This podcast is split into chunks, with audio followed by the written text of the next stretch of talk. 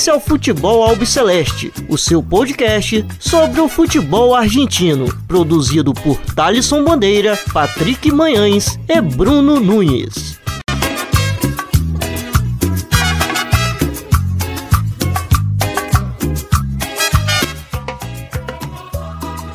Salve, salve a todos vocês. Meu nome é Thaleson Bandeira e hoje estou aqui na companhia é, do Bruno Nunes e do Patrick Meians. O trio está completo, formado aqui, porque a gente vai é, apresentar aqui daqui a pouquinho nosso convidado da semana. Mas antes quero saber como está meu companheiro Bruno Nunes. Tudo bem, Bruno? Fala, Thalisson. Fala, amigo ouvinte, amigo ouvinte. Um prazer estar aqui mais uma vez.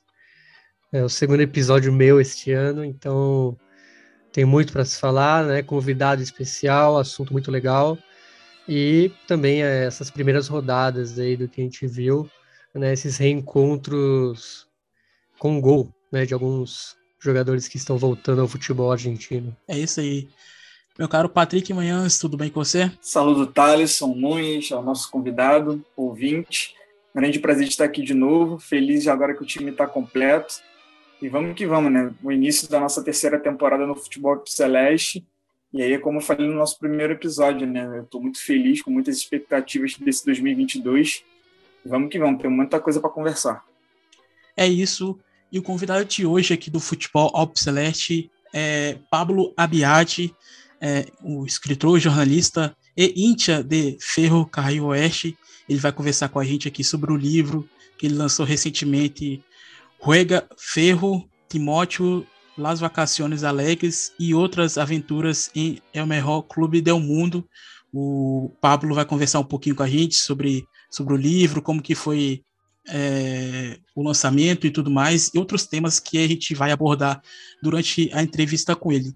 É, primeiramente, quero agradecer o Pablo de estar presente aqui na edição de hoje. Muito gusto para mim também e muito agradecido por o interesse que tiveram à disposição é, para o que queiram saber. Bom, Pablo, é, primeiro quero começar a entrevista é, falando sobre o livro. É, qual a ideia que você traz do livro Ruega Ferro? Bueno, déjenme contarles primero, eh, yo soy socio vitalicio de Ferro, soy hincha de Ferro desde muy chiquito y coleccionista de distintos objetos relacionados con Ferro.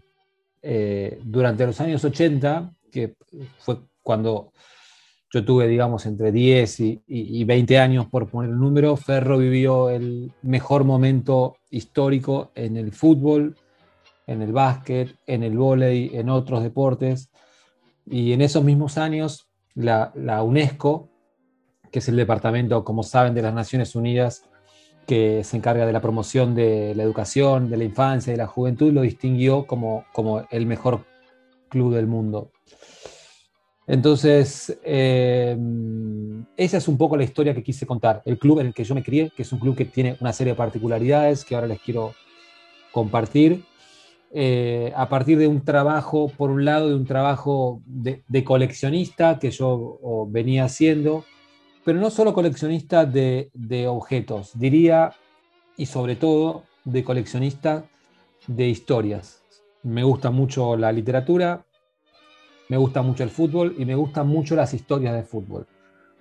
Eh, esa fue la idea, la idea del libro, contar cómo es eh, ser hincha de un club con estas particularidades, contar qué cosas nos pasan a las personas que estamos enamorados de un equipo de fútbol, como les puede pasar a, a ustedes o a las personas que nos escuchan. Argentina y Brasil en esto somos muy, muy parecidos cómo es nuestras vidas. Tenemos una familia, tenemos hijos, tenemos trabajo, tenemos amores, tenemos otras preocupaciones, tenemos salud, tenemos enfermedad, y todo eso está cruzado por, por esta cosa que es tan difícil de, definir, muchas veces es tan difícil de explicar, qué es el amor por un equipo de fútbol. El libro trata, trata sobre eso a partir de este momento tan glorioso en la historia de mi equipo, que es el equipo de un barrio aquí en Buenos Aires, y de su posterior decadencia. Ferro, así como en los 80 les pasó todas estas cosas que le digo, Ferro fue dos veces campeón argentino, fue campeón sudamericano de vóley, campeón sudamericano de fútbol, campeón de atletismo, nutría a todas las selecciones nacionales de todos los deportes, a las selecciones argentinas en los Juegos Olímpicos, en los Juegos Panamericanos, y hoy, 40 años después, está en la segunda división, en fútbol, que es el deporte que más nos interesa, que más nos gusta, está en la segunda división después de haber estado en la tercera, privatizado por falta de fondos y, falta, y, problemas de administración. Y, bueno, y el amor es el mismo, ¿no? Entonces, el libro cuenta un poco todo, toda esa historia. Uh, saludo, Pablo. Uh, quiero preguntar al respecto de su trabajo con relación a, a, al libro. Eh, a respecto de las dificultades, eh, ¿cuáles fueron eh, para escribir este libro? Te diría dos dificultades grandes. La primera, mis propias limitaciones. Yo soy abogado, trabajé en periodismo hace muchos años, en una primera etapa a los 20, o sea, hace 30 años, en el área de, deportes de, Diario Clarín, que es uno de los diarios más importantes de, de Argentina, y después durante mucho tiempo en las secciones de política. Y dejé el periodismo y me formé en un periodismo eh, de, crónica, eh, en, un, periodismo en el que la primera persona, no existía por supuesto internet, no existían las redes sociales, un periodismo en el que la primera persona del singular estaba prácticamente prohibida. Y yo en este caso me propuse hacer un libro completamente en primera persona. El libro, el hilo del relato, el hilo de la narración, eh, soy yo mismo. Eh, que es una cosa que ahora sí está un poco de moda en la literatura en todo el mundo. Entonces, cambiar ese registro para mí fue sumamente difícil. Eh, durante distintas etapas de la escritura eh, no, me gustaba lo que estaba saliendo, le pedí a la editorial dejar el proyecto de lado, lo leía y me preguntaba si esto podía interesarle a alguien. hasta que un amigo me dijo una cosa que, que me sirvió mucho, eh, voy a decir una, palabra en porteño y se las voy a explicar. Él me dijo, el libro no tiene que ser un libro, el texto no tiene que ser un texto tirapostas. Nosotros decimos tirapostas en el sentido de quien quiere eh, revelar una supuesta verdad. El libro es, es una historia, el libro es una, herramienta o un argumento para conversar sobre fútbol. Eh, el libro no trata de explicar nada de manera científica, ni sociológica, ni psicológica. El libro es, una narración para contar una serie de, sensaciones o de sentimientos en relación a esto que es tan difícil de, explicar con palabras muchas veces, que es el amor por un equipo de fútbol. Eso me relajó un poco y finalmente creo que quedé razonablemente satisfecho con el producto final. Esa fue una primera dificultad. Y la segunda, eh, eh, para mí Ferro, bueno, eh, como les contaba, soy coleccionista de cosas de Ferro, tengo mucha información sobre Ferro, pero también tenía claro que el libro no tenía que ser un libro de historia de Ferro. Primero porque los hinchas de Ferro no somos tantos, segundo porque esos libros suelen ser muy aburridos. Entonces me costó mucho seleccionar qué información iba a volcar. Yo tengo en, mis bases de datos, no sé, los datos más ridículos sobre la historia de Ferro. Cuántos partidos se jugaron los días martes, cuántos goles se hicieron de cabeza en el área chica, o cuántos jugadores de Ferro, sus apellidos empiezan con la letra R, por ejemplo que es información que a mí me divierte, pero probablemente le divierta a cuatro o cinco personas más, no mucho, y con eso no se hace un libro. Entonces, toda la selección de la información para mí fue un gran desafío, siempre en la clave que les mencionaba al principio, de cómo hacer un relato de fútbol eh, que fue interesante, no solo para hinchas de ferro. Nosotros acá usamos, no sé si en portugués o en Brasil existe la palabra futboleras, futboleros, gente a la que el fútbol le interesa, lo motiva, lo emociona. El libro está orientado a ese público, al público al que el fútbol le despierta diferentes sensaciones. No es un libro estrictamente de historia. Eh, bueno, ¿hay alguna historia o curiosidad en el libro que puede compartir así una algún, alguna, alguna cosa, vamos a decir, pequeña, así que puedas dar una,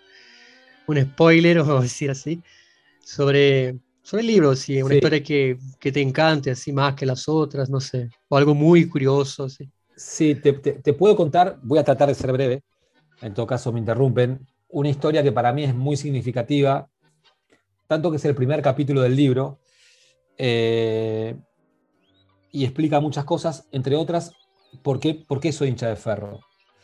Ferro está en un club, en un barrio de Buenos Aires que se llama Caballito, vecino al barrio donde yo me crié. En mi familia mi papá era de River, después se hizo de Ferro por nosotros. Mi mamá era de Atlanta, otro club de barrio, tenía tíos de, Boca. Pero bueno, era el club que teníamos más cerca. Yo iba a la, no sé si, cómo se dice en portugués, yo iba a la colonia de vacaciones del club. O sea, una actividad que los niños tienen a veces de lunes a viernes durante la época de vacaciones o, días de semana durante el año. Eh, y por supuesto el fútbol me gustaba, como a muchos niños. Y un sábado, en el año 1978, ustedes no habían nacido, yo tenía seis, Ferro jugaba un partido clave con otro equipo que se llama Los Andes, que ahora está en tercera, que eh, contra Almirante Brown, perdón, contra Almirante Brown, que también está en tercera, y si ganaba ese partido, Ferro quedaba en muy buenas chances de volver a primera. Ferro bajó y subió muchas veces en su historia. Esto fue en el año 78. Entonces el profesor de la colonia ese día nos recibe y nos dice, chicos, hoy no vamos a hacer la actividad de siempre, de jugar al fútbol o de merendar, o, vamos a ir a la cancha, vamos a ir a ver al equipo, al equipo de Ferro, que juega un partido muy importante. La cosa es que Ferro gana, eh, queda a punto de subir a primera división y faltando cinco minutos, la gente de Ferro, mucha gente de Ferro, invade el campo de juego. Se trepan a los alambrados, que entonces había, y empiezan a invadir el campo de juego, tanto que interrumpen el partido. Y muchos de, estos hinchas van y abordan a un jugador que era el número 10, que como saben tiene toda la simbología aquí, tanto como, como en Brasil, que, que, se llamaba, porque lamentablemente falleció, Héctor Arrey y le decían, le decimos todavía hoy la chancha. No sé si en, portugués se entiende lo que es la chancha. Alguien robusto, gordito, a propósito del animal chancho. Por supuesto que yo tenía seis años y me olvidé de casi todo lo relacionado con ese partido, excepto una cosa. Yo tuve durante mucho tiempo muy viva la idea de que Arregui, la chancha, le habían robado la camiseta a los hinchas y se había puesto otra camiseta y al ponerse la nueva que apareció, él era gordo, la camiseta era pequeña, le rompió todo la, axila a la camiseta, la parte que va entre el brazo y el, y el tronco, y jugó los últimos minutos con la camiseta agujereada. Entre los 6 años y los 48 que descubrí lo que pasó. Siempre me quedé con esa imagen Arregui fue siempre mi primer ídolo. Arregui era muy habilidoso, lento, le pegaba muy bien de tiro libre, rubio, muy grandote. Eh, terminó jugando en el fútbol colombiano y es uno de los máximos goleadores de la historia del Ferro. Un día conversando con unos amigos, hablando de Ferro y hablando de fútbol, les cuento esta historia de lo significativo que para mí había sido esta única imagen que tengo de ese partido. Entonces le digo, te conté la historia de la camiseta de la chancha rey que se la había agujereada y mi amigo me dice, no, boludo, como decimos acá en Buenos Aires, boludo, yo te la conté a vos esa historia. Le digo, no, yo te la conté. Me dice, no, no, yo sé lo que pasó con la camiseta de la chancha rey. Y este amigo, 40 años después, me contó que un primo suyo había recibido como regalo del club la camiseta de Rey y fue uno de los que ese día invadió el campo de juego. Cuando invadió el campo de juego, él había saltado justamente a la cancha con la camiseta de Arregui puesta con el número 10 en la espalda como la, como la que a Arregui le sacaron. Cuando Arregui lo vio a este chico, que se llama Carlos García, con una camiseta número 10 como la que a él le faltaba porque los hinchas la habían sacado para seguir jugando el partido, se la pidió. Y como era la camiseta de un niño, se la puso y la rompió. Y esa fue la camiseta que yo verifiqué 40 años después de casualidad que Arregui había roto. O sea, 40 años después pude reconstruir la historia. Me junté con esta persona, Carlos Arregui, el dueño de la camiseta que, Carlos García, el dueño de la camiseta que, que la chancha Rey rompió, y me contó cómo había sido. Su papá había recibido en una provincia a una delegación de ferro que había a jugar y como regalo le dieron esa camiseta. Y lo que me contó fue que cuando Arregui lo vio, le pidió la camiseta. Después, este chico, igual que todos los hinchas que habían invadido el campo de juego, tuvieron que volver a los costados para que el partido pueda continuar. Cuando el partido termina, vuelven a invadir y él va directo a buscar a Carlos, a, la chancha Rey para que le devuelva su camiseta. Y la historia termina de esta manera. La chancha le agradece, le devuelve la camiseta y le regala sus canilleras. las canilleras que se, pone, que se ponen los jugadores para protegerse las pantorrillas. Para mí fue una historia muy, muy emocionante porque Reggie fue mi primer ídolo, porque mm, eh, ese fue el día que fui a la cancha de ferro por primera vez y porque al otro día lo llamé al hijo de Reggie, cuyo papá, como les contaba, murió muy joven, Alejandro, a quien conozco por Facebook, por, por este proyecto de historia que, de ferro que tengo.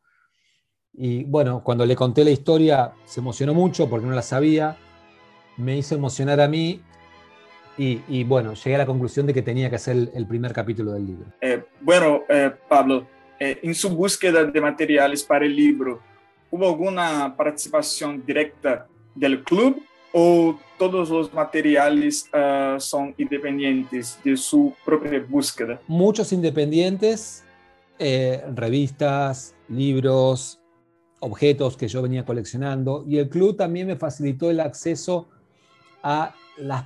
El club tiene una biblioteca y ahí están archivados los, los primeros números de la revista oficial del club. Entonces el club me dio acceso a eso, también algún material fotográfico, eh, diría que las dos cosas. Conté con el apoyo, con cierto apoyo del club. El libro es completamente independiente del club, pero tuve alguna ayuda cuando la necesité y el resto, diría la mayoría, es material mío personal. Pablo, eh, como você disse, é, você é advogado e também é jornalista. Eu quero saber como, é, como tempo, quanto tempo levou para você escrever o livro e há quanto tempo você já estava imaginando escrever sobre o livro do Ferro. Nunca, nunca imaginé escribir el libro. Eh, lo que pasó fue que en mi etapa como periodista había escrito otro para Editorial Planeta, de, otros temas más relacionados con la política argentina, y un amigo, cuando vio mi proyecto, que se llama La Ferropedia, que lo pueden encontrar en las redes sociales sobre historia de ferro, eh, le recomendó a Planeta que me ofreciera escribir el libro. Yo nunca había tenido la iniciativa de escribir un libro porque e, es un trabajo difícil que requiere de cierto método, requiere de mucho tiempo, de mucha paciencia. Entonces, yo mi, proyecto de Ferro se, saciaba con, este proyecto de la Ferropedia, que tiene su web, que es laferropedia.com, y, y redes sociales. Entonces nunca me lo había imaginado. Una vez que Planeta me lo ofreció, como sabía que era difícil, al principio tuve algunas dudas y entre una cosa y otra diría que me llevó unos cuatro años. En total, unos cuatro años, la pandemia de por medio. En algún momento casi que me, arrepentí de haber empezado, dejé de lado muchas cosas, muchos borradores, retomé cosas que había borrado. Me, diria assim, quase quatro anos e, e bastante esforço. É, bom, vou perguntar para o Pablo sobre justamente sobre os últimos anos do clube, né, os ascensos, o tempo sem chegar à elite. Para ilustrártelo, te, te voy a dar un dato. Ferro descendió en total cinco veces como máximo estuvo dos años en la segunda división. Ahora lleva 22, o sea, más tiempo en el ascenso que en todo el resto de su historia. Para nuestra generación, que lo vimos siempre como un club de primera, eh, es durísimo, es terrible. Yo, a mí me ha tocado ir a ver a Ferro a canchas que en otras circunstancias casi que despreciábamos, en las que nunca nos hubiéramos imaginado que Ferro, que como vos mencionabas, jugó en el Maracaná, iba a terminar jugando en esas canchas de barro, de poquitas tribunas, o tan, tan lejanas a, nuestro equipo glorioso de los años 80. Entonces, al principio ya esto pasó mucho tiempo, lo vivimos, lo viví con, con, mucha tristeza, con mucha angustia, una situación completamente nueva, en el contexto de un club económicamente quebrado y con la perspectiva de que regresar a primera división iba a ser muy difícil. Tanto que el primer año que Ferro juega en segunda, que es el año 2001, desciende a tercera, como vos bien decías, Bruno. Ese segundo descenso nos hizo pensar, nos hizo creer, Ferro, como te decía, estaba quebrado, después pasó a ser intervenido por un juez, eh, nos hizo pensar que íbamos a tener que pasar ahí en el ascenso muchos años, pero nunca nos imaginamos que iban a ser 22. Ferro durante 30 años estuvo dirigido en los años 70, 80 y 90 por, una misma, por un mismo grupo de directivos, una misma generación de dirigentes, con un éxito enorme, como les contaba hace un rato, pero que cometió un error, un error importante. En los años 90 la Argentina cambió en muchos aspectos, no quiero aburrirlo con temas económicos o políticos, y la base de sustentación del club, que era la clase media de Buenos Aires, en un sector determinado de la ciudad, una clase media muy activa, de muchos consumos deportivos y culturales, esa clase media perdió poder adquisitivo y el modelo de club que tenía de Ferro dejó de ser sustentable. Eso provocó una serie de deterioros económicos que derivaron en el descenso de Ferro en fútbol y en otros deportes. Entonces, Ferro, a Ferro le tocó vivir una situación que nunca había vivido y que por supuesto nuestra generación que se crió en ese club tan, tan glorioso, bueno, fue, fue, fue devastador. Hoy, bueno, seguimos jugando en la segunda división. El año pasado, con algunas particularidades, porque el fútbol de Ferro está privatizado, que creo que es otra mala noticia eh, llegamos a la semifinal, hace cuatro años llegamos a otra semifinal, pero seguimos en segunda, seguimos en el Nacional B. Y bueno, para los que nos criamos viendo a nuestros jugadores integrar la selección argentina o siendo, bueno, jugadores destacados que los compraban River, que los compraba Boca o clubes europeos, hoy es una cosa triste. Pablo, é, falou um pouquinho agora sobre o Carlos Grigol Timóteo, que é uma das referências do clube, é um dos maiores ídolos da história do clube como treinador e que infelizmente morreu recentemente. É, conta pra gente um pouco da idolatria que vocês têm aí, é, os torcedores do Ferro têm, é, como vê a, a, imagem do Carlos Grigol Timóteo no clube. Carlos Timoteo Grigol é diría, la personalidad más destacada de la historia del fútbol de Ferro. El estadio probablemente debiera llevar su nombre. Él llegó al club en el año 80, cuando Ferro era esto, un equipo que subía y bajaba cada tanto de primera a segunda, y con un proyecto de largo plazo, muy planificado, muy innovador en ese momento del fútbol argentino, con mucha preparación física, con mucha táctica, con muchas herramientas de las que la mayoría de los entrenadores descreían, logró llevar a un club pequeño como Ferro a ser campeón invicto en el año 82, a renovar una parte de ese plantel y a volver a salir campeón en el 84. Y después, a lo largo de 10 años más, a seguir produciendo de las divisiones inferiores del club, de nuestras canteras, jugadores bueno, que jugaron en el Milan o en el Real Madrid o en muchos clubes importantes del mundo en base a esto que les cuento, al largo plazo, a la planificación, al estudio y a otros valores que eran parte de los valores, diría, del club. No solo para los futbolistas profesionales, eran los valores para los que participábamos de otras actividades. A mí me tocó representar al club en, básquet, pero lo mismo para los que iban a las escuelitas de tenis, de paleta o de natación Grigol fue un maestro en valores y el club fue una, fuente de enseñanza en valores, respeto por el rival, premio al esfuerzo, castigo a la trampa. Grigol trajo todo eso a Ferro. No es que antes no existiera, pero Grigol hizo de eso, creo, eh, una, escuela generando además resultados deportivos eh, muy, muy valiosos. Y además de todo, era un tipo cordobés de la provincia de Córdoba, súper super simpático, muy querido, eh, el tipo que vino a revolucionar el fútbol de ferro, gran contador de, cuentos, de, chistes, eh, la, hinchada, digamos, teníamos y tenemos muchas canciones con, su, con la mención de, su nombre, y para nosotros fue una bandera. Eh, en, en, el fútbol argentino siempre hubo una discusión, digamos, muy, muy, muy rígida, muy, muy, muy dura, de mucha polémica entre Bilardo y Menotti, los dos campeones mundiales, dos dueños de, una, de, un de supuestos estilos diferentes. Gribol se paró en el medio, recibió muchas críticas del periodismo mainstream, sobre todo, del periodismo mayoritario, eh, y para nosotros era una bandera. Por eso me pareció que la bajada o el subtítulo del, libro Juega Ferro, Timoteo tenía que estar. Timoteo era su, segundo nombre y el modo en, que, en el que todos le, le decían. Un gran, gran personaje, una persona muy generosa. En algún momento tuve la oportunidad de hablar con él para escribir el libro. Hablé con sus hermanas, con sobrinos, eh, con su yerno. Eh, él, tiene tres hijas mujeres, dos de las cuales están casadas con jugadores de fútbol. Los dos jugaron en Ferro. Una gran, gran, gran personalidad. Un tipo de persona difícil de repetir y que para nosotros fue, fue, fue el Big Bang. Ferro cambió completamente a partir de, su, de su llegada, porque como les cuento, dejó de ser un club que subía y bajaba todos los años para ser el club que le ganaba, que fue capaz de ganarle a River 3 a 0 una final, de hacerle cuatro goles a Boca, cinco Independientes, cinco a San Lorenzo, de jugar la Libertadores eh, dos veces. Eh, para nosotros es, te diría, Timoteo es una bandera.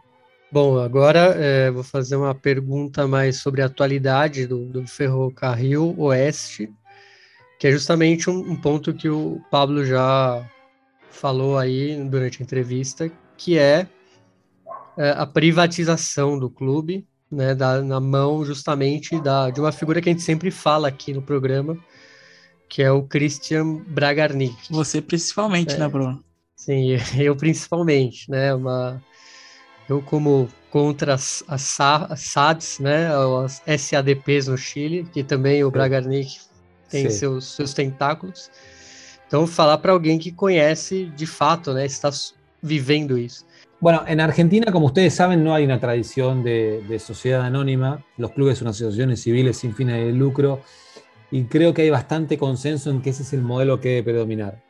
También creo que debería haber un debate más profundo sobre el tema, y que no, no es positivo que el no a la CSA sea defendido de manera tan dogmática. Me parece que es un debate que, que está bien que se, que se, produzca. Sobre todo, ahora hay mucha diferencia de, de, poderío económico entre los clubes argentinos y los brasileños, o los brasileños y el resto de Sudamérica. Si Argentina no quiere retrasarse, esa discusión la va a tener que dar. En ese contexto, los dirigentes de Ferro que vienen teniendo hace 20 años decisiones totalmente desacertadas en relación a la gestión del fútbol profesional, se vieron muy presionados, con poco presupuesto y con mucha ansiedad de los hinchas para volver a primera división y decidieron, creo yo, venderle el alma al diablo. Aceptar la privatización, de hecho, en manos de Cristian Bragarnik, eh, de una manera muy oscura, muy oscura porque los socios no sabemos cuál es la contraprestación que Ferro recibe a cambio de que Bragarnik nos llene de jugadores. Acaba de contratar a Ferro su jugador número 14 para esta temporada. Eh, y en la práctica implica que Ferro, como necesita hacerle lugar a los jugadores de Bragarnik, se deshace de los jugadores que son de sus divisiones inferiores y que fueron siempre la base de recursos para vender al exterior, lograr el ingreso de dinero, de dinero al club y así seguir creciendo. Ferro rompió con el esquema histórico que tenía, que ya venía funcionando mal, pero ahora, ahora lo liquidó a favor del negocio de Bragarnik. Entonces, ¿qué pasa? Bragarnik nos llena de jugadores el plantel. De los 15, el año pasado, por ejemplo, trajo a Brian Fernández. Yo no sé si ustedes lo conocen, Brian Fernández jugó en en, Defensa y Justicia, en Racing, en Estados Unidos, en Francia, tuvo problemas de adicciones, de donde, eh, y su, tratamiento médico le implicaba quedarse en Buenos Aires. Entonces, como el pase es de Bragarnik, Bragarnik lo trajo a Ferro. Brian Fernández fue el mejor jugador que tuvimos en los 20 años. Jugó cuando pudo, jugó cuando quiso. Los otros 14. Eh, Pablo, en los últimos partidos no jugó eh, por ese mismo problema. Exactamente, exactamente. Hubo partidos, en los que no pudo jugar. En los partidos importantes no jugó. Exactamente, exactamente. Con todo lo que eso implica en términos deportivos, en términos de la convivencia sana en un vestuario. Eh, a Bragarnik le servía mucho que eh, su jugador estuviera eh, como parte de su tratamiento en un club. A Ferro mientras jugó le sirvió, pero cuando no jugó se quedó sin su estrella. Y los otros jugadores que vienen con Bragarnik son jugadores, algunos sin ningún potencial, pero Bragarnik necesita un club donde jueguen porque él le paga los salarios y son, las fichas le pertenecen formalmente a los clubes, pero en la realidad le pertenecen a él. Otros son, jugadores que podrían tener buena proyección, pero no tienen vidriera. Entonces Ferro le sirve de vidriera. Si, esa, si funcionan bien, los vende. Los vende Bragarnik. A Ferro no le sirve, Ferro no se queda sin nada. Y en cambio, los jugadores de Ferro, que Ferro necesita vidriera para poder transferirlos, no tienen lugar y Ferro lo termina prestando a otros clubes con menos visibilidad. Entonces, este proyecto de privatización tan oscuro a Ferro le sirve solamente de una manera, si asciende. No le sirve salir segundo, no le sirve salir de ninguna otra posición que no sea primero. ¿Por qué? Porque no hay construcción. Ferro empieza todos los años de cero. El año pasado vinieron 14 jugadores, ahora vinieron 15. Si el año que viene subimos, algunos se podrán quedar, otros se irán y si no, vendrán otros 15. Y Ferro rompe con su estrategia histórica de largo plazo de construcción, que es la estrategia que tomaron Argentinos Juniors, Lanús, eh, Vélez, otros clubes, eh, y sobre esa misma escuela, sobre esa misma filosofía que Ferro adoptó, lograron crecer y estabilizarse en primera división. Ferro empieza todos los años de cero y el único que gana el único que gana es Bragarnik. ¿Y los hinchas no hacen nada? Es una muy buena pregunta. Hay hinchas de dos categorías. Los que somos socios del club, de la Asociación Civil Club Ferrocarril Oeste, y los que son simplemente hinchas.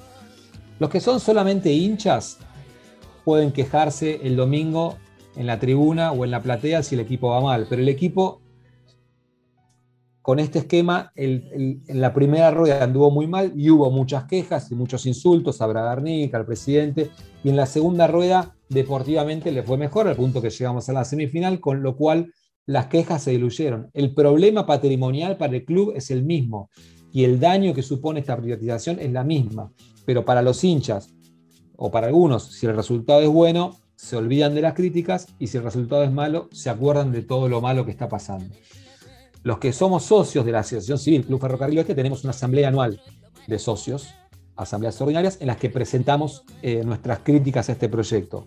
Pero también resultó que la mayoría de los socios, como el equipo iba bien, votó a favor. Y en la práctica los socios convalidaron este esquema que yo, con toda humildad, no tengo ninguna duda que para Ferro es completamente pernicioso. Y só complementando, eh, Pablo, no quiero me Mas é, é como ele falou, é, o, o debate do futebol SA é, tem que haver. É, porque não todos os casos vão ser ruins, mas do jeito que está sendo feito no, no ferrocarril, onde é claramente um empresário que quer usar como vitrine, isso acaba mostrando que ele está é, agindo em benefício próprio. Né? Quando você não está é, desenvolvendo a canteira, quando você não está é, lucrando a favor do clube, mas sim a favor de uma pessoa, aí é realmente é onde tem que estar a preocupação. Fora a questão do pertencimento. Como eu falei, o Bragarnik torce até para o Vélez Sarsfield, ou seja, um cara que está por interesses totalmente empresariais. Né? Não, ele não, não sente o clube. Né? Se fosse talvez um, um, empresário ligado ao ferro seria uma outra história. Então acho que essa bueno, é, a, é a importância do debate. Déjame contarte una cosa, esta es la segunda privatización de Ferro. En el año, entre el año 2003 y 2005, Ferro también estuvo privatizado por otro representante de jugadores, Gustavo Mascardi, que era hincha de Ferro y había jugado en las divisiones inferiores de Ferro. Y Mascardi terminó procesado por la justicia por la posible administración fraudulenta de pases de jugadores de Ferro. O sea, uno de Vélez y el otro de Ferro. Y el resultado es más o menos el mismo. ¿Por qué? Porque son procesos, en este caso, que no tienen transparencia. Las sociedades anónimas, yo no soy un estudioso del tema, pero si hay una, una, un atributo, una ventaja que la sociedad anónima tiene, es la transparencia.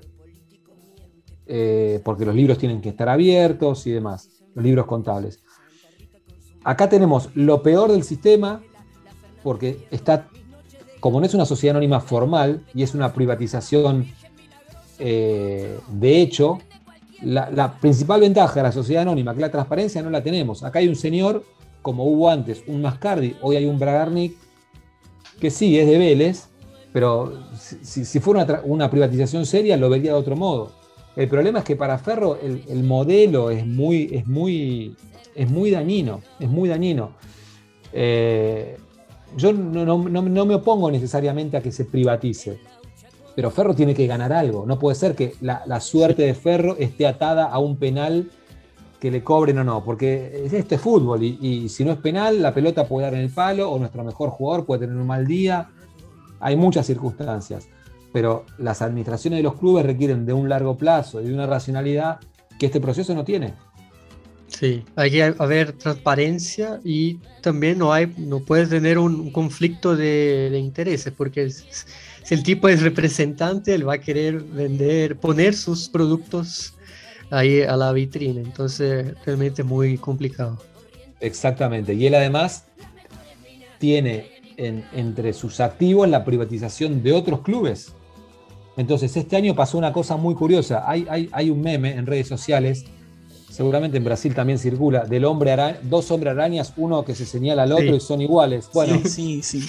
ese es Bragarnik. Fe- Fe- Ferro este año firmó, el año pasado, firmó un convenio de cesión de jugadores a Defensa y Justicia. O sea, Bragarnik le cede jugadores a Bragarnik. Y es el único que gana. o es el que más gana seguro. A, Fer- a Ferro eso bueno. lo, lo- lo perjudica. Entonces, es un modelo en el que lamentablemente lo- los socios no lo terminan de ver. Todos queremos que Ferro vuelva a primera. Ya, si hace 22 años que estamos, estamos, como dice una canción, pateando barro en las canchas de la B. Todos queremos que suba mañana.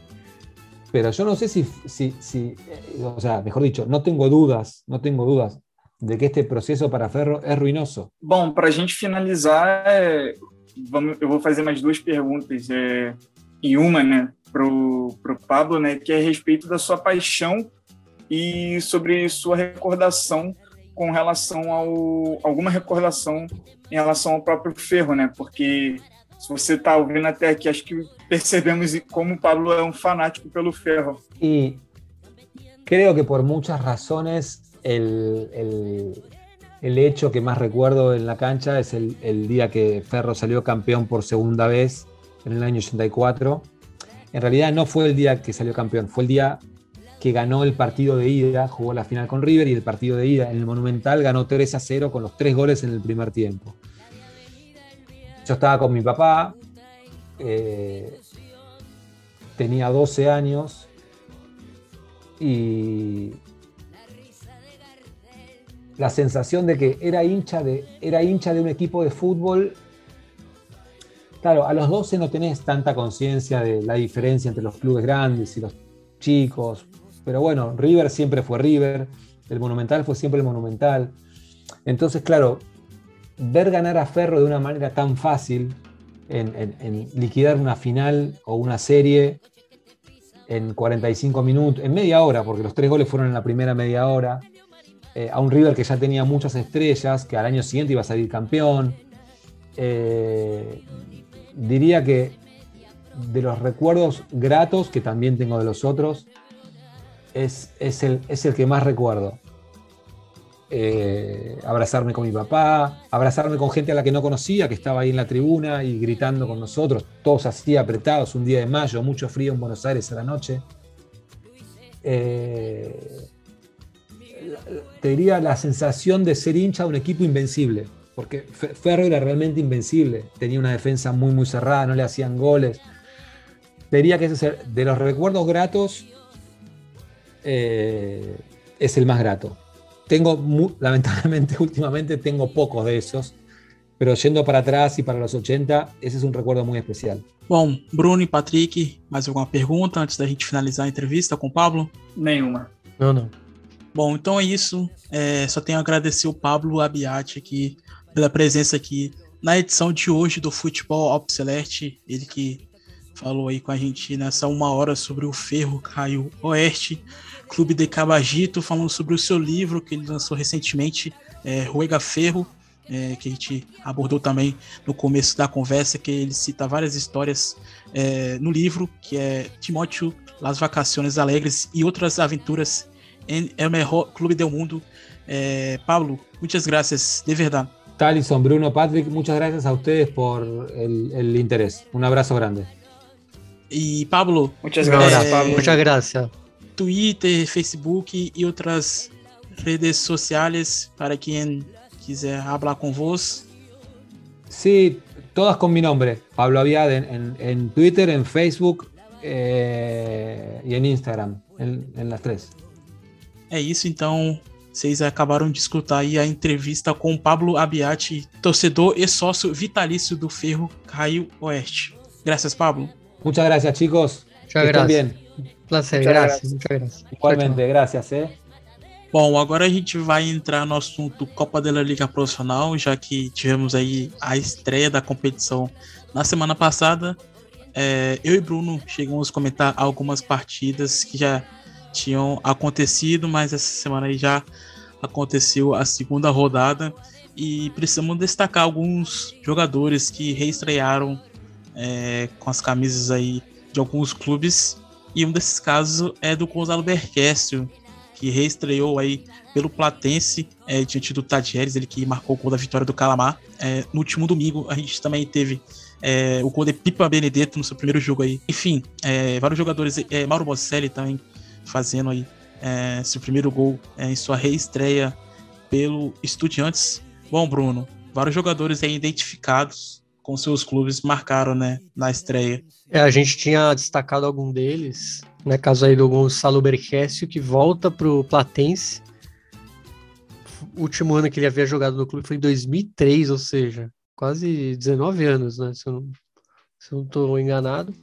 E volta já fazendo gol, então muito, muito boa reestreia, obviamente um jogador de muita hierarquia. E, e exatamente, o Pipa também, o, é, o Juan Quinteiro também reestreou, mas sem gols. E além de estreias, vamos dizer, icônicas é, de alguns jogadores, como o próprio Lissandro Lopes, lá no salamento de Runim, que a gente falou no programa passado, que estreou fazendo gol. E quem não teve uma estreia tão charmosa assim, tão, com muitos holofotes, foi o Edwin Cardona. Né? Mas hoje, no dia que estamos é, gravando, ele já teve um desempenho bem melhor do que sua estreia, que foi bem apagado. Bom, então, é, passando aqui alguns resultados é, que a gente ficou devendo na primeira rodada, é, tivemos aí a vitória é, do Platense, como adiantamos, sobre o Tajeres por 1 a 0 um empate sem gols entre Racing e Rinácia, a vitória do União de Santa Fé diante do River Plate, é, a vitória do Argentino Júnior por 3 a 0 do News Old Boys, a vitória do Huracan sobre o Lanús por 1 a 0 a vitória do Estudiantes sobre o Independente por 2 a 1 e o empate em 1 a 1 entre Boca Juniors e Colón é, na segunda rodada que teve início aí nessa semana. Tivemos a goleada do River Plate diante do Patronato por 4 a 1 é, a vitória do Rinácia sobre o São Lourenço por 1 a 0 o empate em 2 a 2 entre Sarmento de Runim e Banfield, e também um empate em 2 a 2 entre Defensa Justiça e Racing. É, a vitória do Rosário Central sobre o Vélez Sácio por 1 a 0 1 a 0 também venceu o Independiente diante do Arsenal de Sarandi. O Lanús, em casa, derrotou o Barraca Central por 2 a 0 Tivemos aí um jogo movimentado em Parque Patrícios, onde o Estudiantes venceu o Huracan por 3 a 2 o empate em 1 a 1 entre Tigre de Vitória e Central Córdoba, a vitória em Mar del Plata é, do Boca Juniors diante do Aldo Civi e a vitória do Colón sobre o Godoy Cruz por 3 a 1. Bom, é, Patrick, destacar essa goleada aí do, do River Plate diante do Patronato e Julian Álvares começando o ano bem, né? É, sem dúvidas. É, eu achei muito interessante o, o cenário que foi se desenhando no início da partida, porque o River Plate estava com muita dificuldade no início da partida e o gol do Patronato nessa, nessa fase do, do jogo fez com que o River não só precisava fazer o primeiro gol de empate, como também virar. E essa exigência de desempenho que o, o patronato estava exigindo do River Plate fazia com que o River Plate pudesse mostrar o melhor do, melhor do seu futebol. É, apesar de não contar ainda com peças que vão vir a ser titulares quando retornar, mas, por exemplo, Enzo Fernandes, Tomás Pochettino, Simão, principalmente também agora o Julian Álvares, alguns jogadores demonstrando pontos muito positivos e dando a cara do que é esse jogo do Galhardo, de se impor totalmente ao, ao adversário. Eu quero destacar também o Davi Martinez, o Hector Martinez, dupla de, de zaga com o Paulo Dias, pela capacidade também de ser um, um zagueiro que saiba com, construir. E isso foi determinante para o River Plate a partir do momento em que chegava a ocupar o, o, o, campo de ataque, né? Porque eu acho que, apesar da goleada, o patronato é, dificultou muito o River Plate, principalmente no, no primeiro tempo, é, para gerar esses espaços, né? Espaços que deixavam o Julian Álvares na cara do gol, o Simon na, poder chegar na linha de fundo, e isso dependeu muito de jogadores como Enzo Fernandes, Enzo Pérez, jogadores que dão aquele passe é, com a qualidade de, de romper essas linhas do, dos meio-campistas do, do, patronato e assim alcançar o, o gol do Martias Mancidia.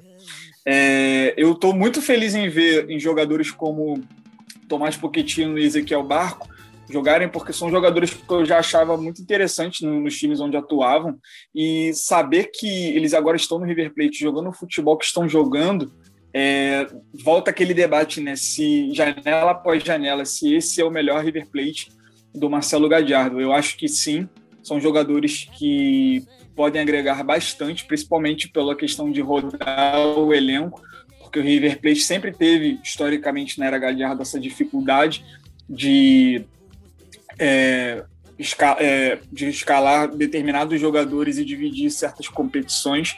Então é isso, né? É um River Plate que voltou a jogar e jogar bem, é, diferente da primeira partida, e com peças é, que a gente já conhece e outras já dando a cara. Então é positivo agora, através, a partir dessa, dessa rodada, o que está sendo o River Plate do Marcelo Gadiardo. E Juan Fequiteiro também voltando a marcar, ele que fez aí o último gol, gol de pênalti, ele que não marcava aí é, desde a sua última passagem é, contra o Defensa e. É, destacar também o Julian Alves, que mais uma vez é, detonou o patronato, como na última partida é, diante da equipe do Paraná, que o, o, River Plate também goleou. Bom, destacar aqui também um empate entre e Justiça e Racing, é, a equipe de Fernando Gago é, marcando com Edin Cardona e Demônio Alt.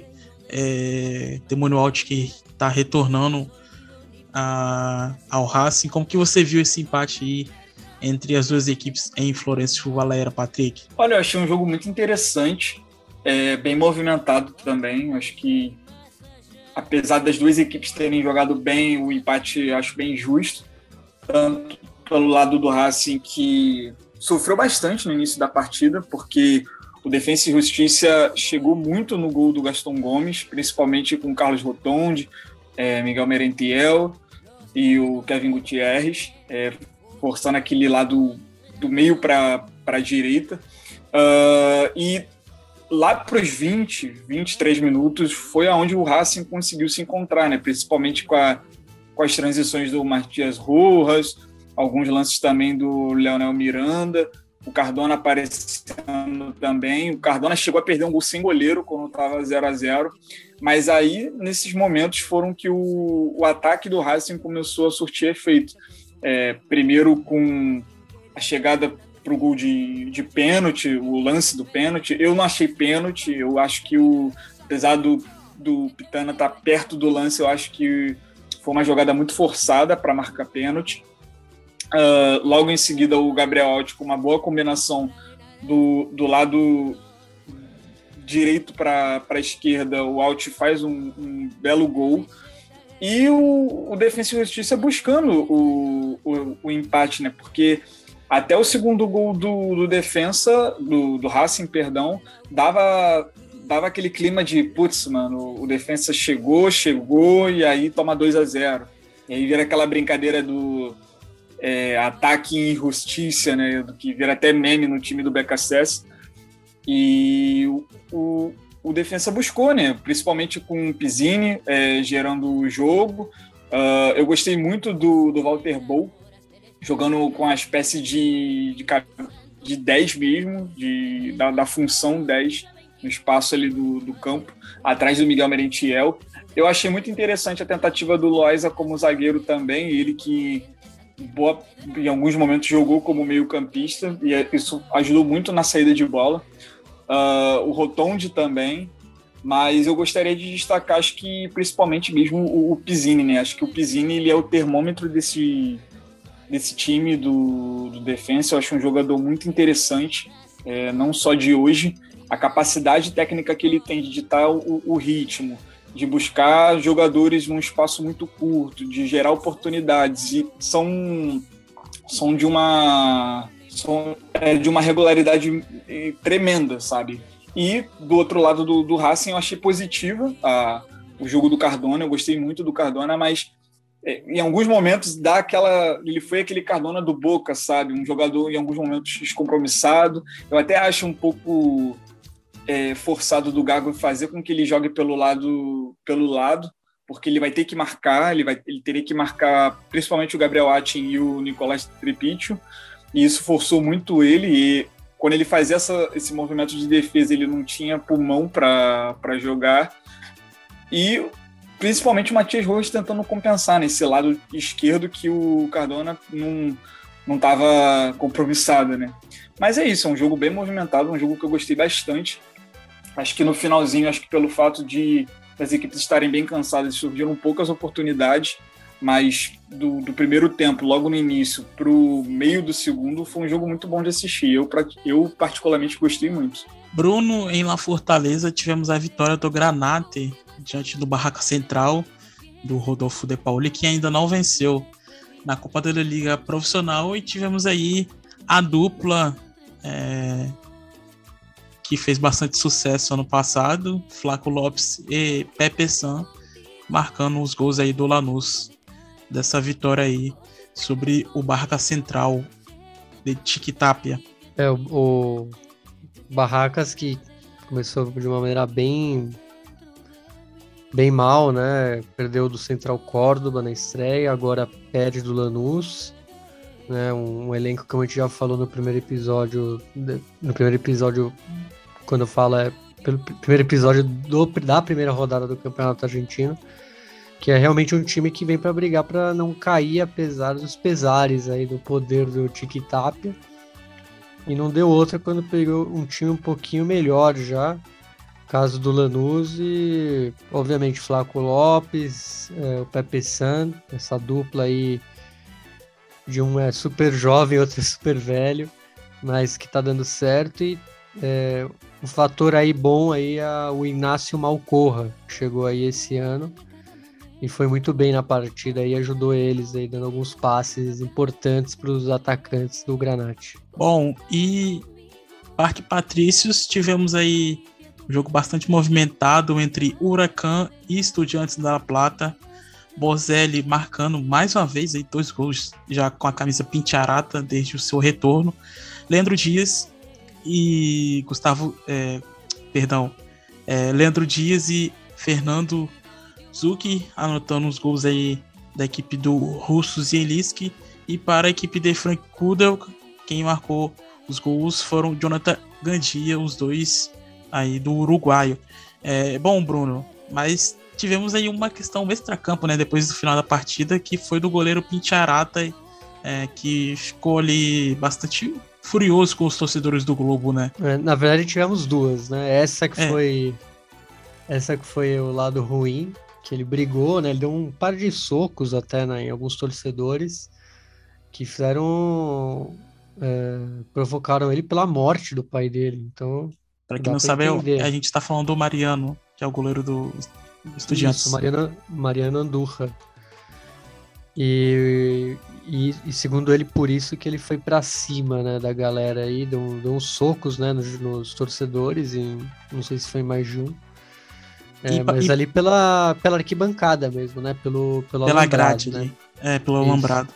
E para deixar claro, Bruno, que ele é revelado pelo Globo, viu? É, por isso mesmo acho que foi pior, né? Ele sabia que foi para provocar ele até por essa questão dos torcedores saberem o é, da onde ele vem, né? Então, acho que até por isso a bronca foi maior, por ser e do time que, que o revelou. E tivemos um outro momento, só que desse na Não sei se é bom também. que eu vou deixar você contar o que aconteceu, né? Ah, durante o, o jogo, né? O, o Gustavo Delprete fez o gol. Não, não, o Leandro da, Dias. Da Leandro Dias. Ah, foi o Leandro Dias. Aliás, o Leandro Dias é. É o mesmo do, do clássico, né? É, de... o próprio. E ele metralhou a torcida, né? No, no, sentido bom da palavra, entre aspas, já que ele fez o gestinho de armas, né? Pra torcida. E aí uma senhorinha, uma idosa, foi entrevistada e totalmente fora de si, pedindo a morte do jogador. Basicamente falando que ele, né, achou que dá, dar um fim a esse jogador aí, uma senhora aí bem, bem empolgada, por sinal. E para quem não viu esse vídeo aí da entrevista da TC Sports com essa torcedora bastante nervosa, a gente vai colocar aqui em sequência a gente volta. O vídeo é curtinho, mas só para vocês escutarem. Festejo a lo del frente, lo batistuta, los baldos, a lo que quieran, pero bueno, de cara a la gente de Huracán que se enoja y va bajando y tirando cosas por la popular. Le hizo así a la hinchada. No puede hacer eso. Está loco. Lo tenemos que matar. Bom, vocês acabaram de escutar aí o áudio da torcedora raivosa do Globo de Parque Patrícios. É, bom, falar um pouquinho agora de Aldo Civi e Boca Juniors. Boca que foi até Mar del Plata e venceu com dois gols de Sebastian Vidia, Bruno. Realmente uma exibição aí de gala do Vigia e também do Benedetto, a gente falou aqui que ele estreou com gol. E nesse ele deu uma assistência aí pro Vija. Estão é, falando que pode ser um dos últimos jogos também do, do colombiano.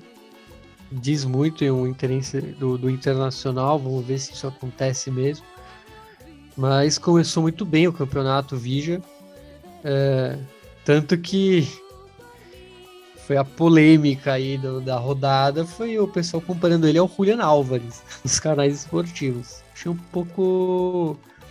um pouco demais, né? Claro que ele foi bem, mas acho que.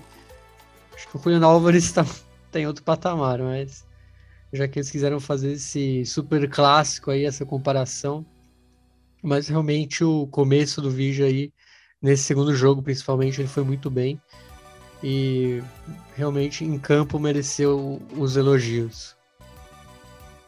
E o Benedetto também, né? O Benedetto mostra que ele está em um patamar muito acima, assim, realmente um jogador que vem para mudar o Boca e, e não só com gols, né? Como foi nessa última partida, já que ele também deu assistência, é, vem realmente para ser um fator de, vou dizer, decisivo para o Boca aí do Bataglia. Muitos reclamaram que não tinha um cara é, desse nível no ano passado e agora eles não têm mais desculpa, né?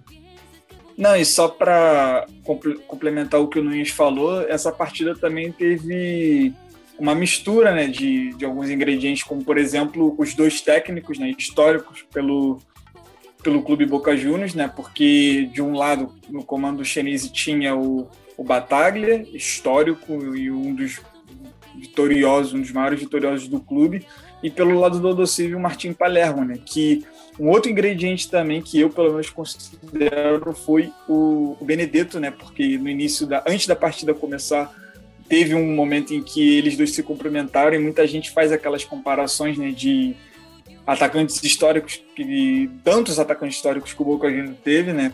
E aí fazem aquela comparação de é, passado, presente, futuro. Então achei isso muito interessante.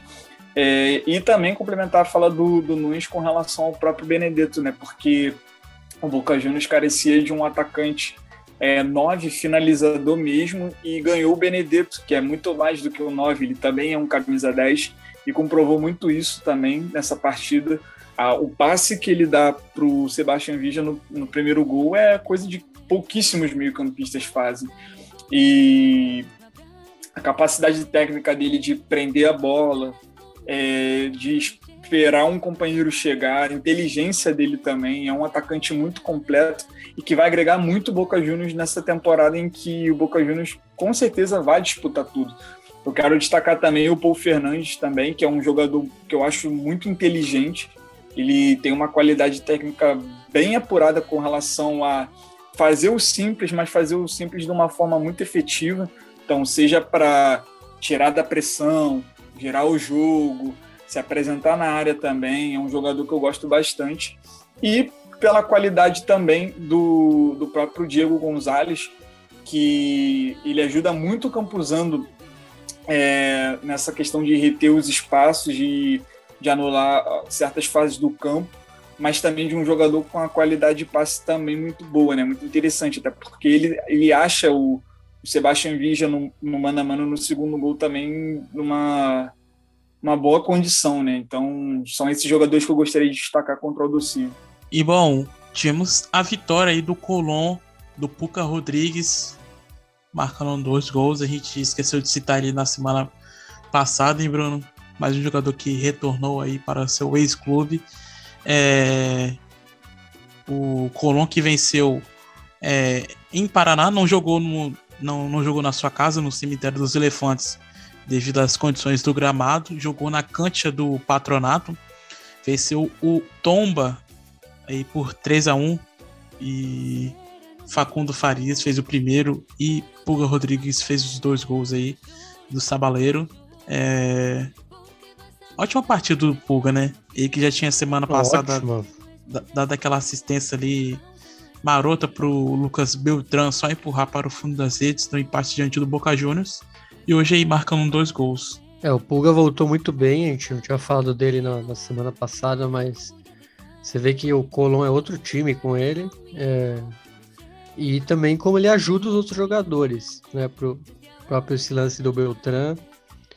E dessa vez também o Facundo Farias, que talvez esteja muito pressionado aí.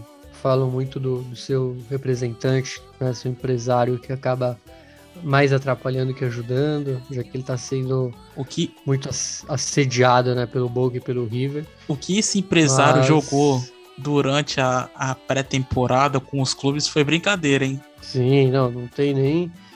E vamos ver se ele não se perde, né? Porque com um empresário desse ele pode até acabar sendo prejudicado aí.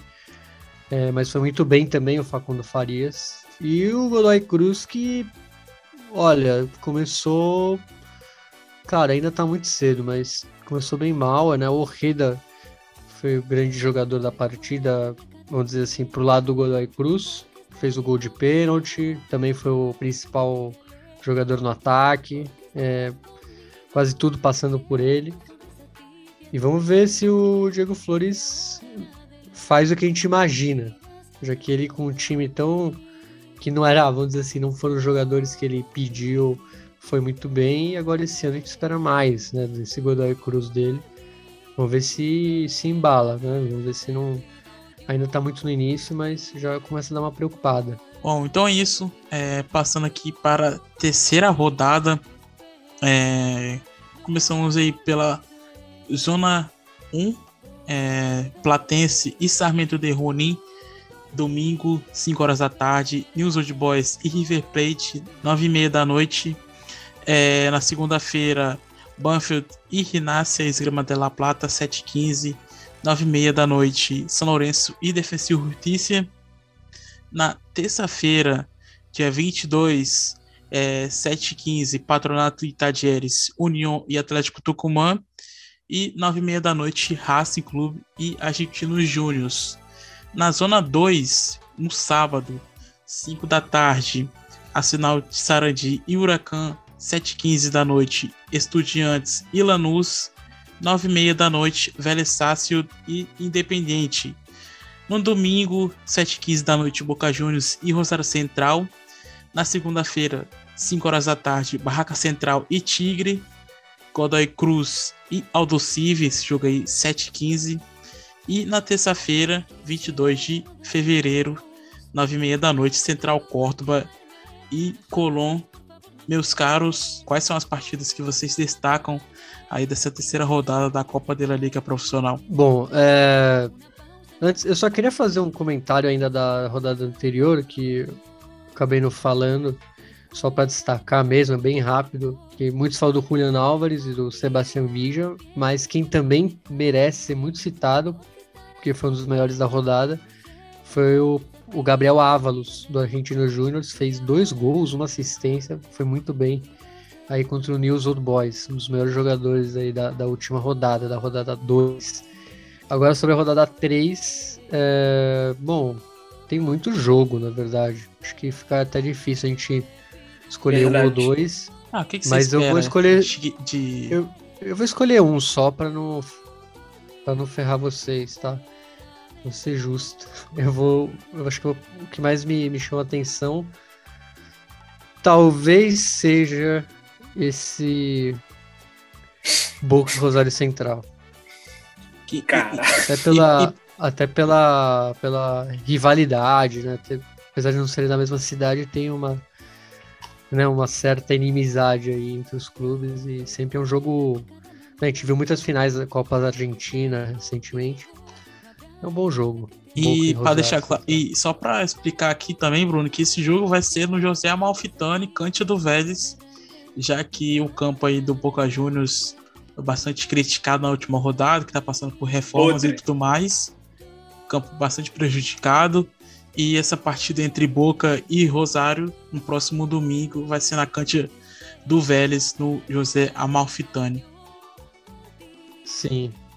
E o Rosário Central que teve boas, vamos dizer, bons destaques aí nas primeiras rodadas. A gente falou do Emiliano Vecchio na última e da e dessa da última não, da primeira rodada e da, da segunda rodada eu destaco aí dois ex-maradonas lá no México, que o Patrick até falou, né, o, goleiro Gaspar Sérvio, que estava no Dourados ali do do Netflix, né, na, na série do Maradona, e o capitão do Maradona no México, que é o Christian Baez, que foi principalmente o, o melhor jogador aí do Rosário Central na, na, última rodada. Então vai ser um bom duelo, eu acho. Autor, autor do gol da vitória, né? Isso, exatamente. É, a respeito do, dos jogos, mas a, antes de falar do, dos jogos, eu quero também aproveitar para fazer o comentário do jogo do Argentinos e do, do News e citar Alejandro Galarza, que é um jogador muito interessante uma, da, uma joia do. Matias. Do Argentino Júnior, que é um jogador muito. Oi? É, é Matias. Ah, tá. Então foi mal, então. Que, é. que aqui tá Alejandro Galarza, como é. o nome dele. E, e, e, para deixar claro que não é o do Vasco, porque o Vasco também tem o Matias Galarza, né? Isso. E foi um jogador muito interessante porque ele fez o primeiro gol dele no profissional é, em três jogos e é um jogador com muito destaque pela capacidade técnica dele também, né? com, aquela, com aquele drible passando o pé em cima da bola e tudo mais. Então, vale esse, esse destaque aí. Cara, agora com relação aos jogos, pô, mano, eu anotei seis jogos aqui. Eu acho que eu não vou conseguir ver todos eles, mas são jogos que todos eles me cativaram e eu vou ficar para diferenciar o do Nunes, eu vou ficar com Racing Argentino. Argentinos. Eu vou ficar com esse. E tem mais algum que você queira destacar ou só esse mesmo? Pô, News e River é bom também, né? Pela grandeza dos clubes, apesar do News não estar tá lá isso tudo, mas acho que pode ser sim um, um, um bom jogo. E você, Thales? Eu vou de Vélez Independente é, domingo, nove e meia da noite, Nossa. e Estudiantes e Lanús. Estudiantes e Lanús me, é, são duas equipes aí que começaram bem, parece ser interessante essa partida, quero saber como que vai ser o decorrer aí dessas duas equipes é, na sequência do campeonato. Bom, segunda divisão Argentina no último final de semana. E bom, como vocês já sabem, são muitos jogos, muitas equipes, 37 times participando. É impossível a gente falar de todos. A gente vai destacar aqui o principal, que foi aí a vitória do Almirante Brau diante do Chacarita por 4 a 2 jogo bastante movimentado em Isidro Casanova e o Christian Chaves marcando três gols em o, Bruno. Um deles um golaço, né?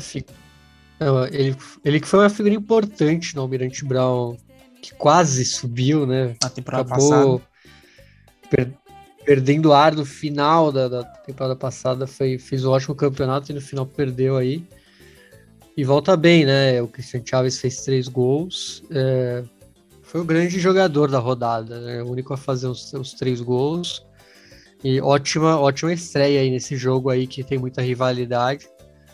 Então, vamos ver se o Almirante Brown dessa vez não naufraga aí na, na reta final agora. E, e, aliás, vai ter que ter ar, né?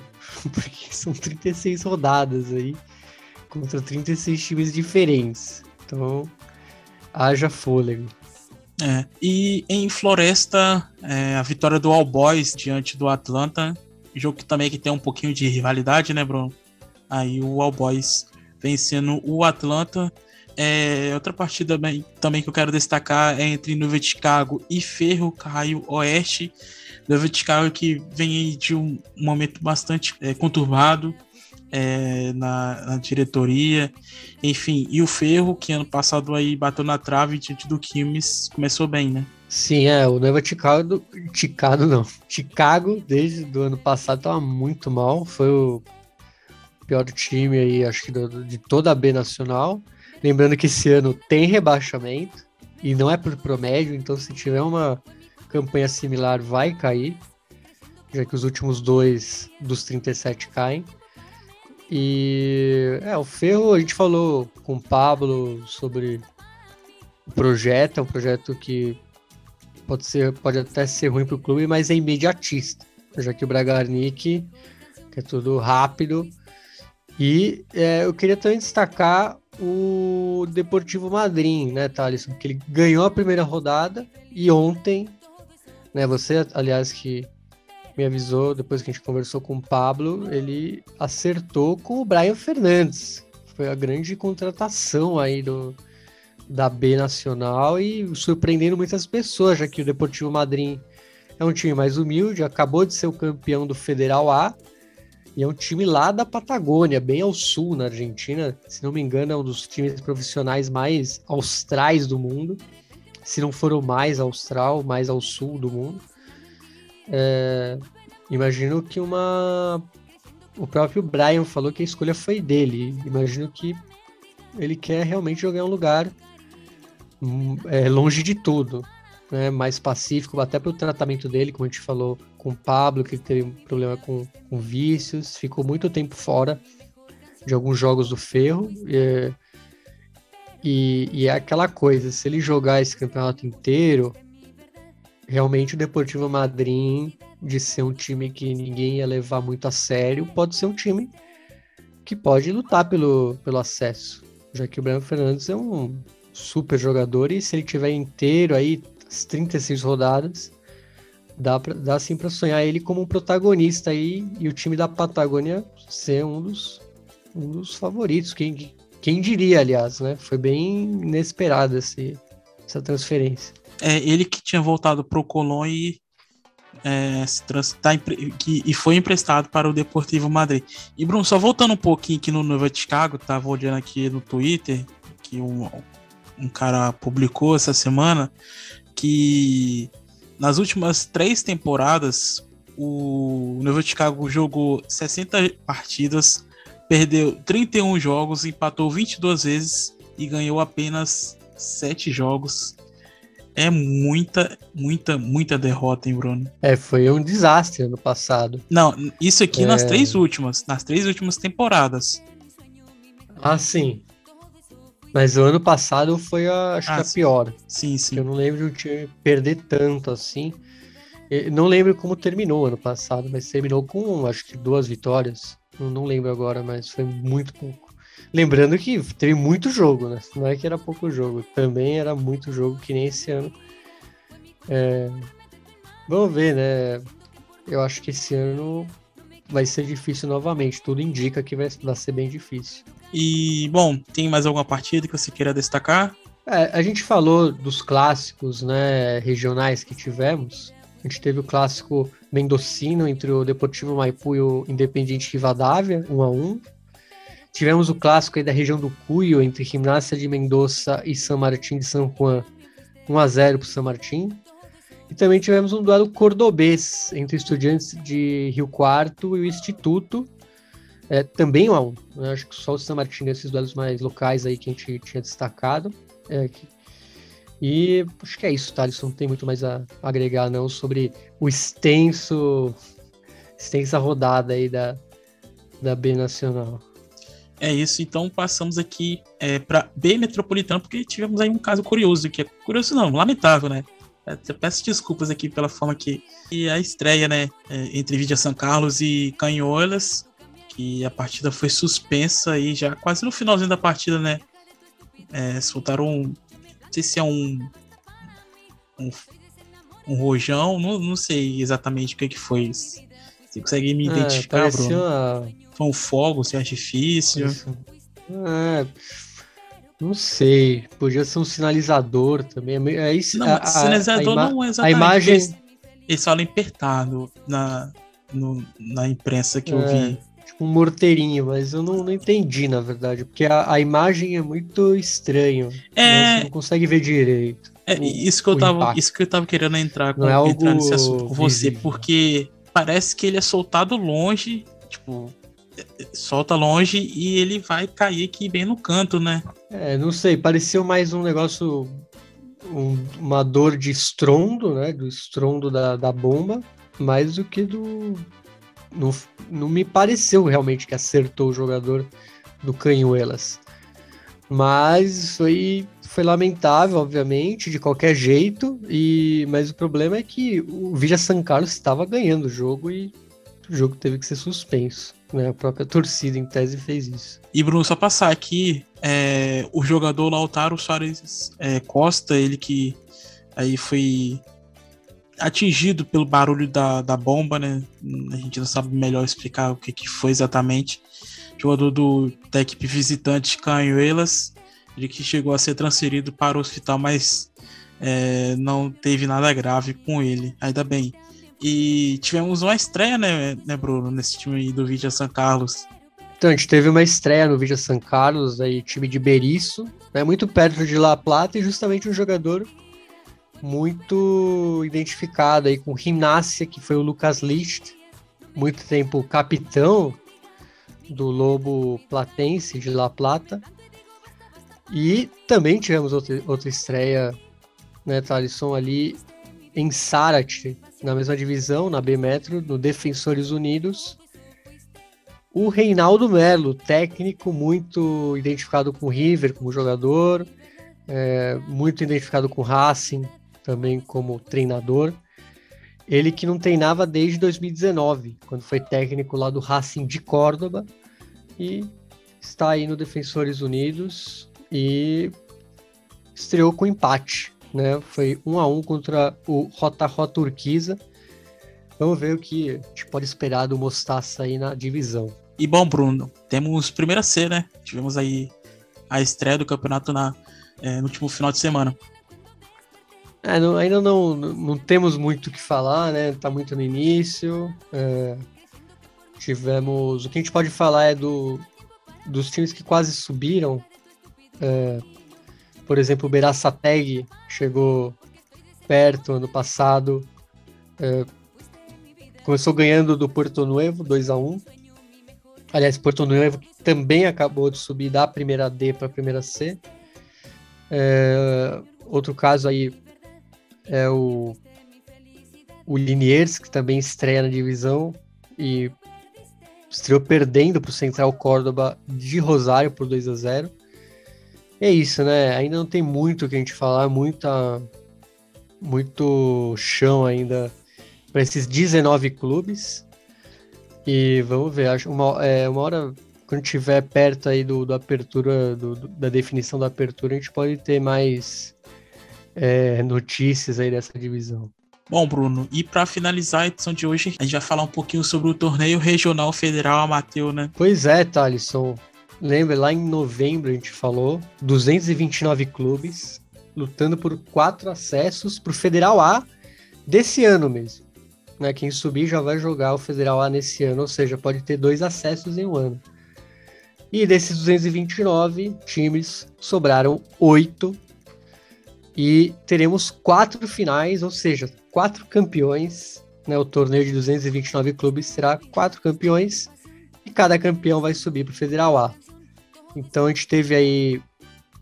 Foram definidas as finais. É, as finais serão todas jogadas no domingo, dia 20 de fevereiro, às 18 horas. E os, os vencedores vão jogar a terceira divisão para clubes indiretamente filiados à AFA, o Federal A. É, e vamos aos finalistas. A primeira final vai ser entre a Juventude Antoniana de Salta e o Guarani Antônio Franco. A segunda final será entre o Atlético Paraná e o Juventude Aliança é, de Santa Lucia, ali perto de São Juan. É, a terceira final será entre Argentino, Argentino de Montemaíz contra o Rivadavia de Lincoln. E a última final será entre o Jorge Newberry de Comodoro Rivadavia contra o Liniers de Bahia Blanca. É, só para a gente lembrar, é, o primeiro jogo entre Juventude Antoniana de Salta e Guarani Antônio Franco será, é, obviamente, é uma final jogo único, campo neutro, e eles vão jogar no Arturo Miranda, que é o estádio do Güemes de Santiago del Esteiro. É, o time de Salta chega como campeão da região norte ao bater o Tajeres de Perico. Já o time de Posadas, o Guarani Antônio Franco, foi o campeão da região litoral norte depois de derrotar o Sol de América de Formosa. Já a final 2, Atlético Paraná e Juventude Aliança, será no Antônio Candini, em Rio Quarto, província de Córdoba. É, o clube de Paraná foi o campeão da região Litoral Sul e derrotou o Atlético San Jorge na decisão. Já o Juventude Aliança, que é de ali da província de São Juan, foi o vencedor da região Cuyo ao bater o Gutierrez de Mendoza é, na decisão dessa região. Terceira final, que será entre o Argenti Argentino de Montemaíz e Rivadavia de Lincoln, será jogada no estádio Gigante de la Nueve, em Carcaranhá, Santa Fé. O clube de Montemaíz, ali de, da província de Córdoba, derrotou o General Paz Júnior, que é de Córdoba, na decisão da região centro. Já o rival, o Rivadavia de Lincoln, superou o Esportivo Baradeiro na final da região bonairense Pampeana Norte. E para finalizar, o jogo 4, a final 4, que será entre Jorge Newberry de Comodoro Rivadavia e Liniers de Bahia Blanca, será no estádio Tricolor em Carmen de Patagones. É, o Lobo, que é o apelido do Jorge Newberry de Comodoro Rivadavia, venceu foi o campeão da Patagônia, da região patagônica, contra o La Amistad. Já o Liniers superou o Ferrocarril Sul de Olavarria na decisão da Bonairense Pampeana Sul. E é, a gente pode destacar, né, são times tradicionais alguns, Thaleson Juventude Antoniana de Salta, é, o Guarani Antônio Franco, também um time muito tradicional. É, e essa final aí entre os times mais do sul, Jorge Newberry e o Liniers de Bahia Blanca, é interessante também, porque Comodoro Rivadavia é muito ao sul na Argentina, então venta muito. Seria um time bem ao sul mesmo. É, aliás, foi o último time da carreira do Pitu Barrientos e São Lourenço e Catânia. E o Liniers de Bahia Blanca, que revelou o Lautaro Martinez pro futebol. Então é um time que tem essa curiosidade e também revelou, vejam só, quem é torcedor do Grêmio, do Santos, o querido Ezequiel Mirages, né? Que, aliás, muito importante também para o Defensa e Justiça ali na época pré pré-fama. Né, ele salvou o time de um rebaixamento para B Metro. Também aí com passagem pelo Linês de Bahia Blanca. Então vamos ver, aí, domingo teremos quatro acessos para o Federal A. Então é isso. Por hoje é só. Tem mais algum destaque que você queira fazer, Bruno? Não, tá, isso é isso mesmo. Então é isso, só tenho a agradecer aqui a presença sempre do Bruno Nunes e do Patrick Mendes. Também quero deixar aqui registrado o agradecimento pelo Pablo ter participado aqui com a gente, falado sobre o seu livro, Ruega Ferro, é, Pablo Abiati, torcedor e sócio vitalício do Ferro Caio Oeste, Clube de Cabagito. É, bom, mais uma vez, obrigado, Bruno e Patrick, pela presença aqui de sempre. Valeu, Thalisson. É, muito obrigado e pela, mais, pela oportunidade por estar aqui pela milésima vez aqui. Estou sempre aqui, então muito bom. Obviamente, sendo um pouquinho mais complicado os horários, é, mas sempre quando tiver disponibilidade estaremos agregando aqui ao debate. E, pô, pessoal, aproveitar e escutem, é, sigam aí no, nos tocadores de podcast, sigam nas redes sociais aí o Futebol Celeste, Futebol Celeste. E acho que é isso, né, Thalisson? E agradecer, obviamente, o Patrick aí pelo. Esse foi nosso primeiro programa aí, os, os três reunidos, e também tivemos um convidado especial, Pablo Abiad, falando sobre o ferro. Foi bem legal esse papo. E é isso. Um abraço. É, um grande abraço para vocês. Eu estou muito feliz de a gente estar retornando à nossa terceira temporada e nosso primeiro episódio juntos. É, e nesse momento agora com, com um convidado que foi um tema bem legal para falar do ferro e agradecer aos nossos ouvintes porque sem eles a gente não teria esse alcance que nós temos e nos felicitar porque o, o Futebol Celeste chegou a 3 mil seguidores no Twitter então é também uma conquista para a gente. É, e é isso, um grande abraço para vocês. Escutem nossos episódios, compartilhem as histórias que estamos publicando tanto no, no Twitter e no Instagram. O Nunes já deu as nossas redes sociais, Futebol Celeste. E é isso. Forte abraço a todos e até a próxima. E Bruno, a gente encerrou, a gente na verdade vai encerrar essa edição de hoje com, com um cantor que é torcedor do Ferro, né? Já que o tema principal dessa edição de sexta-feira foi sobre o Ferro Carril Oeste. Então, nada mais justo do que encerrar com um cantor que tem ali tatuado na pele, no seu corpo, as cores verde do ferro, né? Sim, a gente vai falar é, do, do Charpentier, né, integrante da famosa banda Tambiônica de 2002 até 2016 e agora, desde, desde 2016, é, em carreira solo. E como o Thaleson falou, torcedor do Ferrocarril Oeste, mas agora, durante a pandemia, ele se envolveu em um problemaço. Né, em 2021, segundo uma versão da polícia, ele teve um surto, um surto psicótico, tentou atacar a mãe e um policial. E o policial reagiu e baleou ele no estômago. Ele teve que ir para UTI, tiraram muitos, uh, alguns órgãos dele até. Já está melhor, está em reabilitação.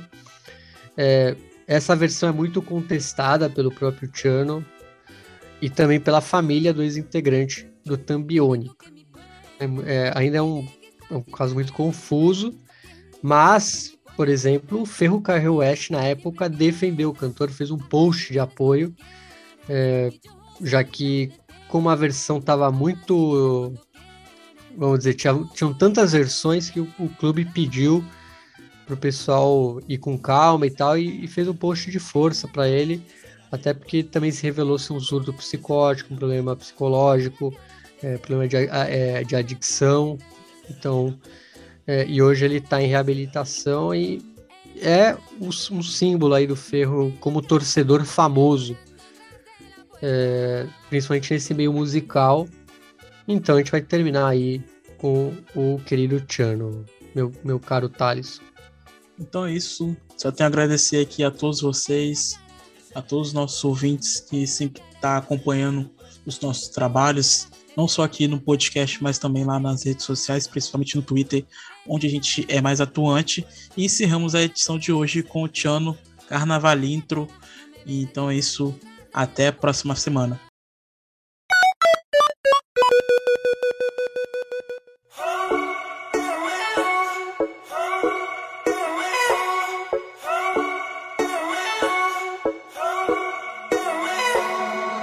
Vi tu vuelo anónimo, supe sentir tu perfume melancólico. Mientras recorro mis ayeres entre vos y yo, vuelvo de lo inevitable y de lo catastrófico y se desarman nuestros sueños antagónicos que inútilmente confundimos porque soñamos lo mismo y no lo vemos.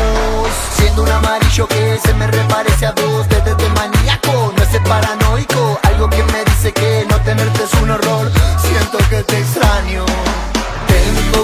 Tengo que tratar de no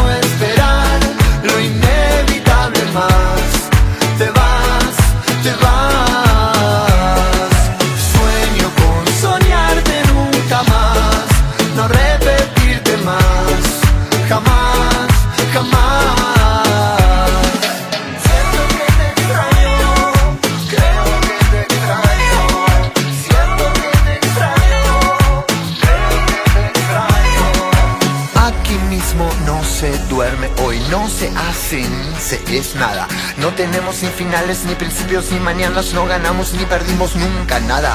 Tengo que tratar de reaccionar. Siendo un amarillo que se me reparece a vos desde de maníaco, no es paranoico, algo que me dice que no tenerte es un horror, creo que te extraño. Tengo que tratar de no esperar lo inevitable más. Te vas, te vas.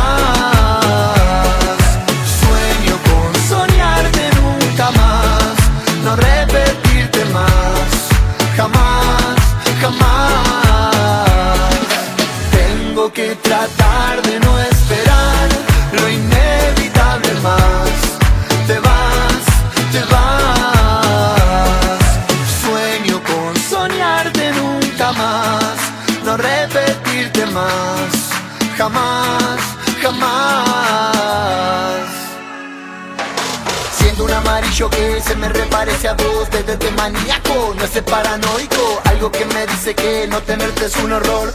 Siento que te extraño. Tengo que tratar de no esperar lo inevitable más. Te vas, te vas.